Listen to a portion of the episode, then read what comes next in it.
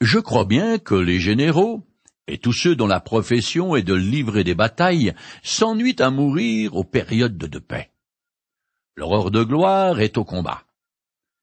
Pas assis derrière un bureau.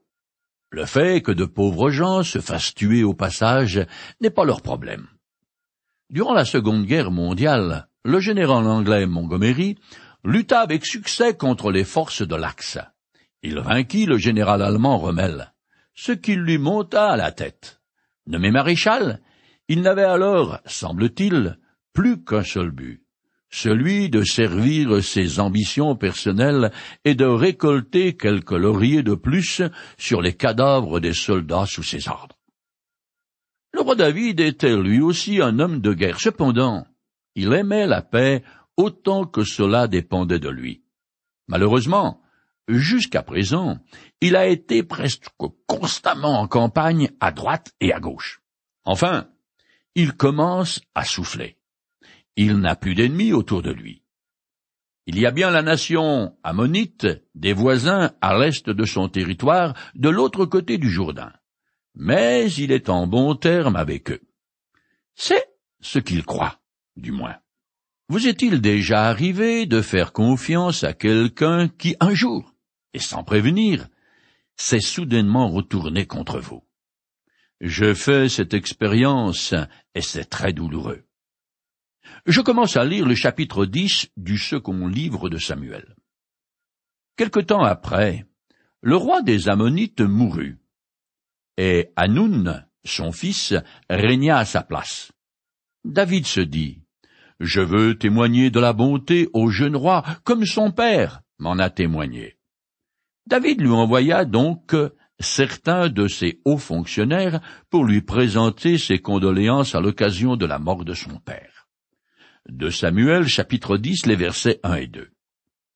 Les Ammonites étaient, comme les Moabites, les descendants incestueux de Lot, le neveu d'Abraham.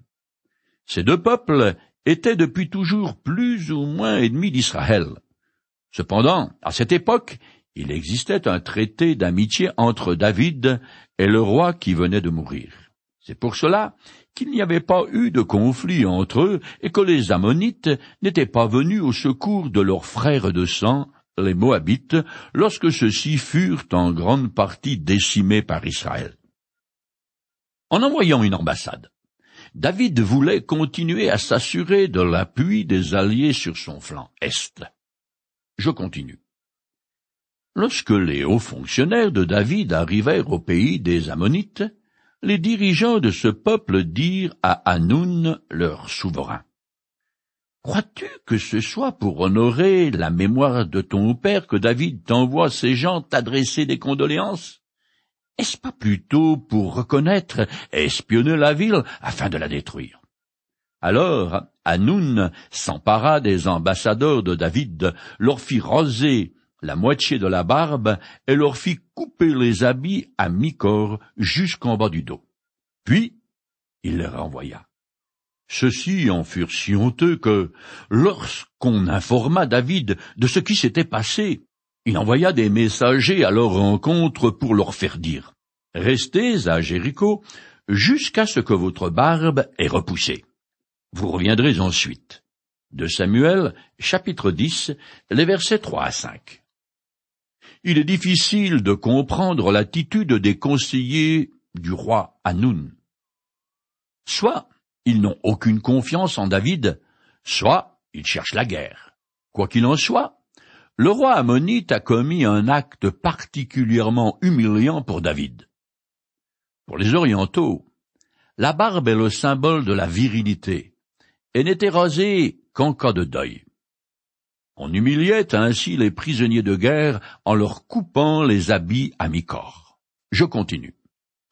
Les Ammonites comprirent qu'ils s'étaient rendus au Dieu à David, alors ils envoyèrent des hommes pour enrôler à leur solde vingt mille mercenaires chez les Syriens, de Beth Rehob et de Tsoba, mille hommes chez le roi Maaka, et douze mille chez celui de Tob. De Samuel, chapitre 10, verset 6. Les Ammonites se rendent bien compte qu'ils ont fait une déclaration de guerre à Israël.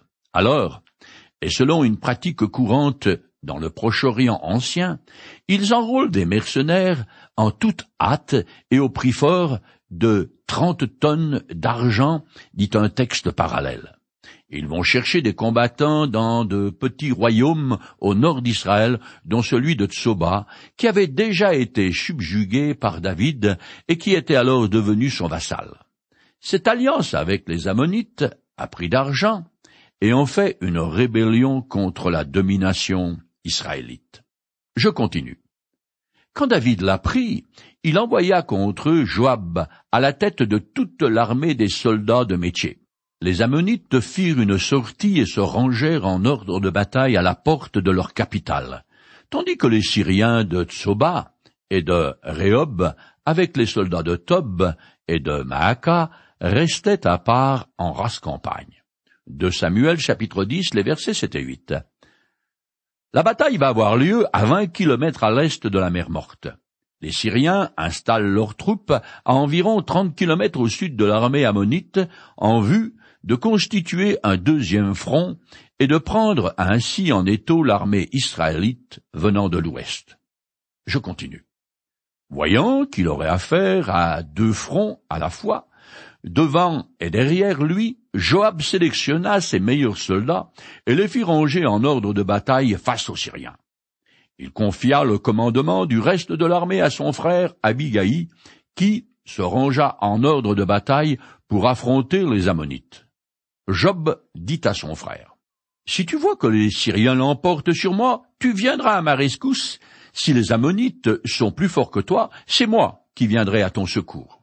Bon courage, et luttons vaillamment pour défendre notre peuple et les villes de notre Dieu, et que l'Éternel fasse ce qu'il jugera bon. Alors, Joab et sa troupe s'avancèrent pour le combat contre les Syriens. Ceux-ci prirent la fuite devant eux. Quand les Ammonites virent que les Syriens avaient pris la fuite, ils s'enfuirent à leur tour devant Abigaï et se retirèrent dans la ville. Alors Joab mit fin à la campagne contre les Ammonites et rentra à Jérusalem. De Samuel chapitre 10 les versets 9 à 14. Une fois de plus, c'est l'armée d'Israël qui a la victoire en vertu des promesses que l'Éternel a faites à David. Dieu respecte les termes de l'alliance qu'il a passée avec le roi. Je continue le texte en compressant. Les Syriens, voyant qu'ils avaient été mis en fuite par les Israélites, rassemblèrent toutes leurs troupes. Le roi Adadézer envoya des messagers pour mobiliser les Syriens établis de l'autre côté de l'Euphrate. Ils arrivèrent à Elam avec à leur tête Shobak, le chef de l'armée de Hadadézer. Quand David en fut informé, il mobilisa tout Israël, traversa le Jourdain et marcha sur Elam. Les Syriens se rangèrent en ordre de bataille pour affronter David et engagèrent le combat. De Samuel, chapitre 10, les versets 15 à 17. Tandis que les Ammonites ont bien retenu la leçon et se sont verrouillés à double tour dans leur capitale, il n'en est pas de même des Syriens qui trouvent la pilule amère et veulent leur revanche. Mauvaise idée. Le roi Hadadézer, qui avait déjà été vaincu par David, rassemble tout ce qu'il peut trouver dans le désert à soixante kilomètres à l'est du lac de Galilée. Il est furieux et veut absolument en découdre avec les Israélites. Je finis ce chapitre. Mais les Syriens furent mis en fuite par les Israélites. David leur tua les soldats de sept cents chars et quarante mille fantassins. Il frappa aussi Shobak, leur général en chef, qui mourut sur le champ de bataille. Quand tous les rois vassaux de Hadadézer virent qu'il avait été battu par Israël, ils firent la paix avec les Israélites et leur furent assujettis. Après cela, les Syriens n'osèrent plus venir au secours des Ammonites. De Samuel chapitre 10, les versets 18 et 19. Encore une fois, David est vainqueur et toute la confédération araméenne de Syrie n'a d'autre choix que de capituler devant Israël. Depuis que David est au pouvoir, le texte met en avant son caractère intègre, sa droiture et la bénédiction divine dont il est l'objet. Le roi connaît grâce à l'Éternel, de nombreuses victoires qui lui assurent une hégémonie militaire et la paix à l'intérieur du pays. Il consacre le butin de guerre à Dieu, exerce le droit et la justice, et honore la promesse faite à son ami Jonathan en faisant preuve de magnanimité envers son fils, Méphibosheth. Malheureusement, les choses vont maintenant changer. Nous voici parvenus au chapitre onze où débute la deuxième partie du deuxième livre de Samuel. Comme je l'ai amplement souligné, jusqu'à présent, David a triomphé tous azimuts et est devenu un roi très puissant. Mais dans la seconde partie de son règne, il ne va avoir que des problèmes qu'il aura lui-même engendrés. Il va éprouver les plus grandes détresses qui sont la conséquence directe de ses péchés. Sa vie va désormais être une série de coups au cœur à cause du jugement de Dieu contre lui. Je commence à lire. Au printemps suivant, à l'époque où les rois ont coutume de partir en guerre, David envoya Joab et ses officiers en campagne à la tête de toute l'armée d'Israël. Ils ravagèrent le pays des Ammonites et mirent le siège sur Rabat, leur capitale. David était resté à Jérusalem. De Samuel 11, verset 1 À cette époque, il y avait une saison propice pour faire la guerre, comme on a pu voir pour l'ouverture de la truite ou de la chasse. On se battait en fonction de la météo. Une fois que les fortes pluies étaient passées, lors de la guerre du Vietnam, les combats s'arrêtaient pendant la mousson parce que tout se transformait en marécage et personne ne pouvait plus avancer.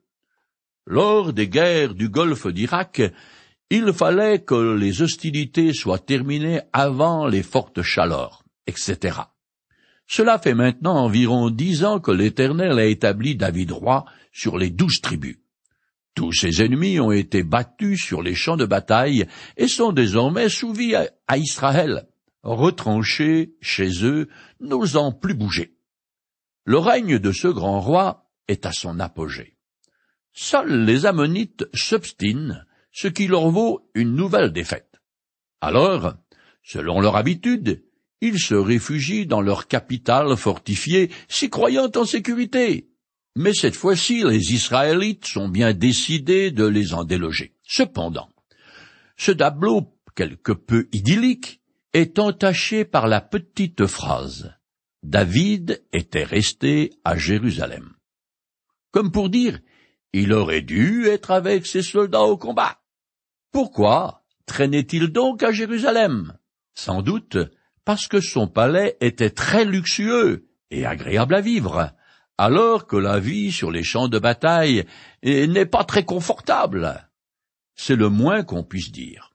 C'est l'abondance de la prospérité qui avait cloué le grand roi sur place. Je continue. Or, vers le soir, après avoir fait la sieste, David se leva et alla se promener sur le toit en terrasse de son palais. De là, il aperçut une femme qui se baignait. Cette femme était très belle. David fit demander qui elle était. Et on lui dit, c'est Bathsheba, la fille d'Eliam, l'épouse d'Uri le Hittite. 2 Samuel, chapitre 11, les versets 2 et 3. L'Empire hittite avait cessé d'exister vers 1200 avant Jésus-Christ. Cependant, des poches ethniques existaient encore ici et là, surtout en Syrie, mais aussi en Israël. Uri signifie ma lumière, c'est le Seigneur. Bien qu'étranger, ce mercenaire s'était bien assimilé au peuple juif. On ne peut reprocher à David d'aller profiter de l'air frais du soir sur sa terrasse. C'est ce que faisait tout le monde à cette époque. Quant à Bathsheba, ne sachant si proche du palais, elle put aussi manifester un peu de retenue. Mais à mon avis, elle avait un plan derrière la tête. Elle savait très bien ce qu'elle faisait, et ce n'est pas par hasard qu'elle se baigne toute nue à portée de la vue du roi.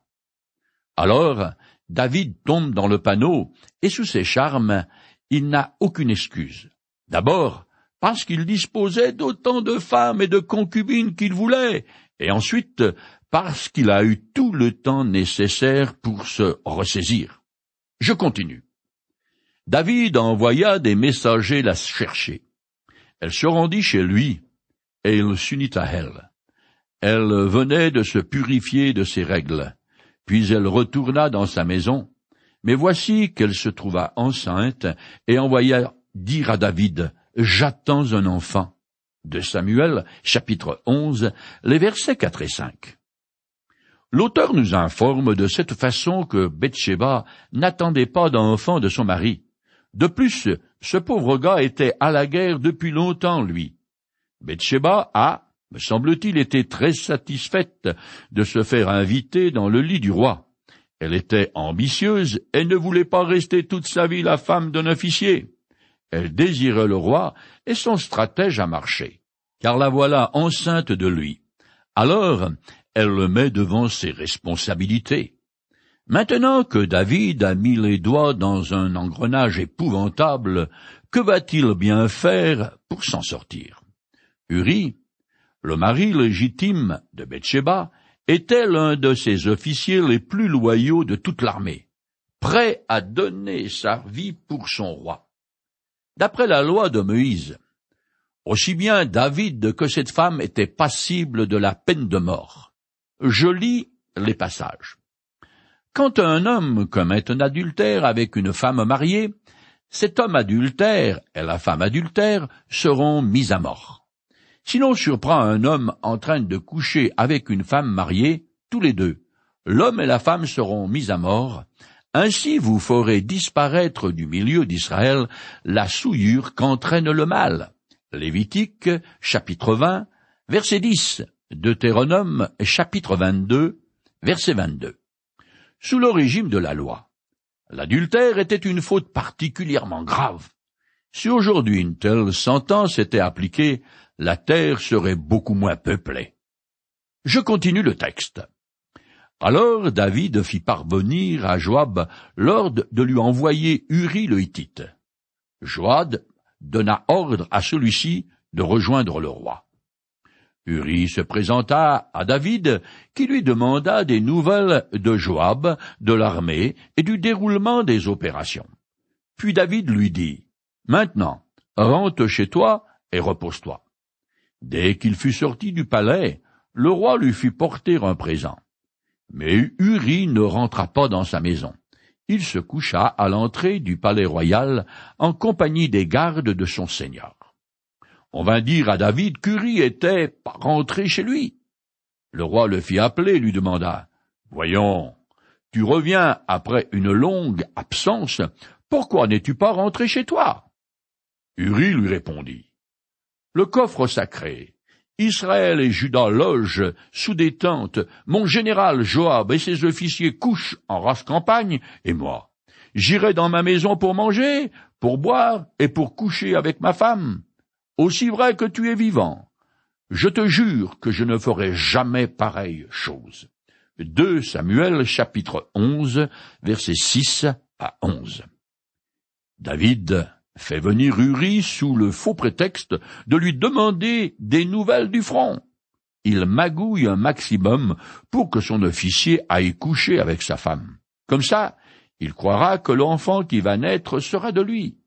Mais celui-ci refuse obstinément, par solidarité avec le reste de l'armée, et aussi parce que selon la loi, les combattants devaient s'abstenir de relations sexuelles, la conduite admirable d'Uri ne fait qu'exacerber encore davantage la faute que David a commise contre Uri. Je continue. David lui dit, Reste encore ici aujourd'hui, demain, et je te laisserai repartir. Uri resta donc à Jérusalem ce jour-là et le lendemain. David l'invita à manger chez lui. Il le fit boire jusqu'à l'enivrer. Mais le soir, Uri alla quand même se coucher avec les gardes de son seigneur, et ne rentra pas chez lui. De Samuel chapitre 11 les versets 12 et 13. David sort alors les grands moyens. Il essaye une nouvelle tactique pour forcer Uri à rentrer chez lui et coucher avec sa femme. Mais même ivre, ce Hittite tient bon. Alors, aux grands mots, les grands remèdes, le roi frustré décide de frapper un grand coup. Je continue. Le lendemain matin, David écrit une lettre à Joab et chargea Uri de la lui remettre. Dans cette lettre, il écrivait Place Uri aux premières lignes, là où le combat est le plus rude, puis retirez-vous en arrière pour qu'il soit touché et qu'il meure. De Samuel, chapitre 11, les versets 14 et 15. La conduite de David fait froid dans le dos. En fait, elle me donne la nausée. Il donne l'ordre à son général d'armée de faire en sorte que l'officier hittite soit tué au combat. C'est tout simplement un meurtre. Ironiquement, c'est Uri lui-même qui était le porteur de sa condamnation à mort. S'envoyer la femme du voisin, c'est déjà une faute très grave, mais faire assassiner son mari en est tout autre. C'est impardonnable. Et c'est le grand roi d'Israël qui a fait une chose pareille. Le texte ne cherche absolument pas à excuser le roi, loin de là. L'auteur nous raconte l'histoire exactement comme elle s'est passée. Ce qui fait le grand mal au ventre dans cette histoire, c'est qu'Uri n'était pas un ennemi de David, tant s'en faut. Au contraire, il était extrêmement loyal à son roi et à Israël. David s'est comporté comme une vraie teigne, un homme roteur. Alors bien sûr, c'est très facile de lui jeter la pierre, surtout que ça m'évite de remettre en question ma façon d'agir. Certes, je n'envisage pas de tuer qui que ce soit, mais ne suis-je pas également coupable d'entreloupette dans le but d'arriver à mes fins?